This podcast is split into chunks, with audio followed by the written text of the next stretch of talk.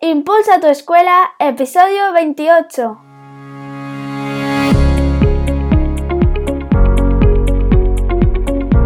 Bienvenidos a Impulsa tu escuela, el podcast para los que creemos que la educación se puede transformar, para los que buscamos nuevos retos y caminos como docentes, para los que queremos dar un impulso a nuestra escuela, a nuestra labor como padres y madres. Bienvenidos a este, tu podcast de educación, Impulsa tu escuela. Con todos vosotros, Ricardo Recuero. Hola, muy buenos días y bienvenidos nuevamente a un episodio más, a un podcast más de Impulsa tu escuela. Hoy es viernes y como cada viernes tenemos píldoras educativas, pero antes Recordaros, como siempre, que estamos en ricardorecuero.com, mi web en la que tenemos cursos, recursos, herramientas, estrategias para docentes, centros educativos y familias que queráis impulsar tu escuela.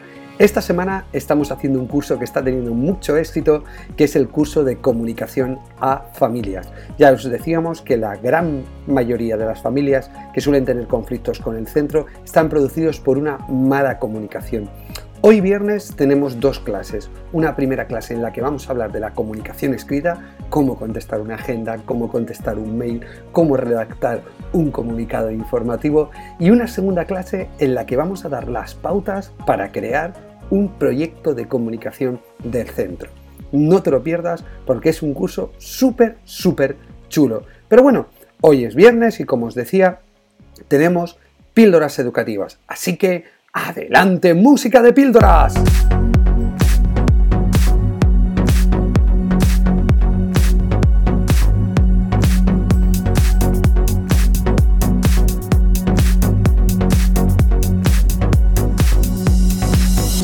Hoy os traigo una píldora muy, muy, pero que muy interesante.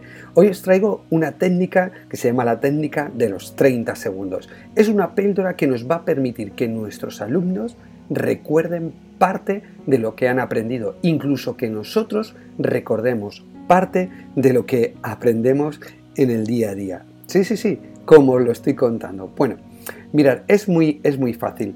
Si nosotros queremos en nuestra vida y queremos que nuestros alumnos tomen mejores decisiones, necesitaremos aprender cosas nuevas. Pero ese aprendizaje de cosas nuevas no pasa por tomar apuntes como un loco, no pasa por leer libros mm, de manera eh, rápida y automática, sino que necesitamos experiencias de aprendizaje que nos permitan recordar y trabajar para conectar y crear buenos criterios a la hora de tomar buenas decisiones.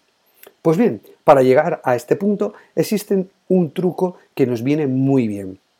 Después de cada clase, después de cada reunión, si somos profesores y que hemos tenido una reunión, existe una experiencia muy interesante que debemos recordar y que nos va a ayudar a recordar lo que hemos vivido en esa reunión, lo que hemos vivido en esa clase y nos va a hacer que esa experiencia de aprendizaje permanezca más tiempo dentro de nuestro aprendizaje. ¿Cómo? Pues se trata de que cuando terminamos esa clase, cuando terminamos esa reunión, en caliente, cogemos un papelito, cogemos una agenda, cogemos una libreta y anotamos aquellas conclusiones a las que hemos llegado de lo que hemos aprendido. Una buena pregunta para el profesor en este momento sería, ¿qué hemos aprendido? Y cuando hemos terminado de hacer una reflexión sobre qué, es, hemos aprendido, en un papel, en una agenda, normalmente hay que utilizar siempre el mismo soporte, escribimos las cuatro ideas básicas de lo que hemos aprendido. Eso nos va a conectar y nos va a permitir recordar esa experiencia de aprendizaje en el tiempo.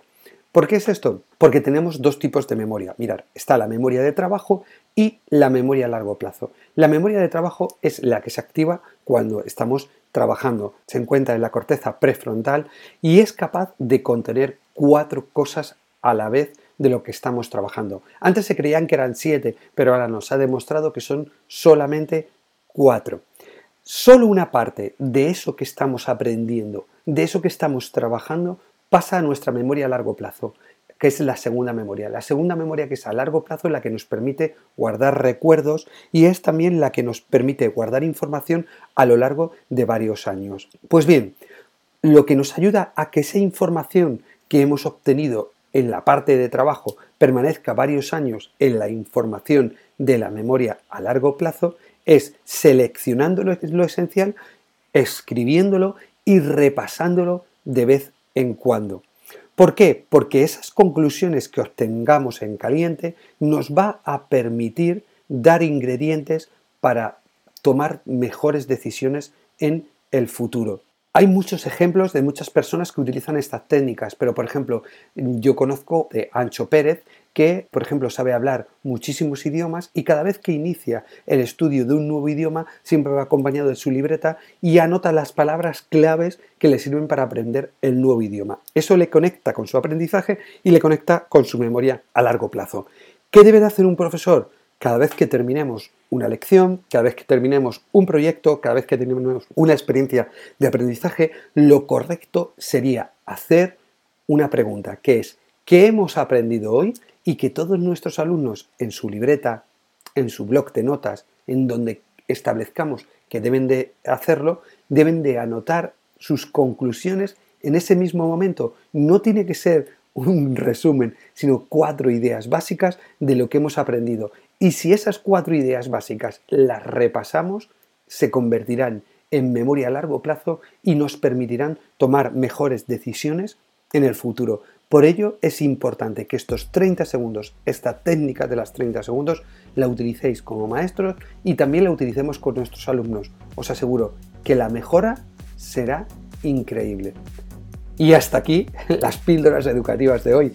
Espero que esta técnica de los 30 segundos os haya servido y que la utilicéis a partir de ahora. Así que teléfono móvil, tablet o libreta al lado para tomar nota de aquello que hemos vivido y que tengamos en ese momento unas conclusiones claras para recordarlas y para pasarlas a nuestra memoria a largo plazo. Os espero el lunes. Comenzamos un nuevo ciclo de la transformación educativa. Vamos a hablar de un ciclo que os va a encantar. Ya lo veréis. Hasta el lunes. Os deseo un feliz viernes, un mejor fin de semana y que no se me olvide, daros las gracias siempre por estar ahí, por vuestras escuchas, por vuestros me gustas, por vuestras reseñas en iTunes y sobre todo por estar ahí escuchándome porque sin vosotros este podcast no sería posible. Buen fin de semana, nos vemos el lunes. ¡Chao!